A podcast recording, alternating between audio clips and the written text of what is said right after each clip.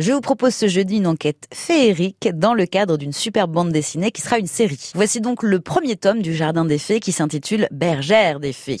Sur ordre de sa mère, Lucie va s'arrêter chez son oncle pour y vivre dans un magnifique château en Normandie. La jeune femme n'est pas très à l'aise et personne ne va l'aider à se sentir mieux.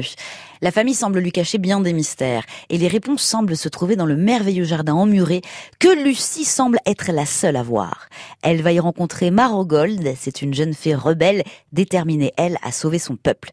Il y a à la fois dans cette histoire un côté féerique, bien sûr, mais aussi un côté polar et le tout se mélange plutôt très bien. Et tout se déroule ici au 19e siècle. Le dessin, il semble très anglais avec un côté campagne chic proche de la nature. On pourrait les comparer aux illustrations de Béatrix Potter, une star outre-Manche, même si s'adresse à la région normande ici. Hein. On retrouve les ciels bas, les camailleux de gris et les beautés florales.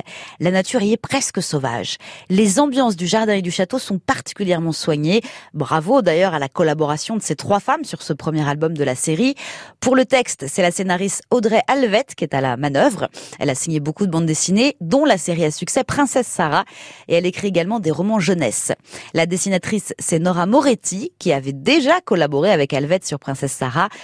Jour, Princesse Sarah, c'est quand même 500 000 exemplaires vendus et 14 albums en tout. Elles ont fait appel cette fois à la coloriste Citro Streb, qui se lance ici pour la première fois dans l'univers de la BD.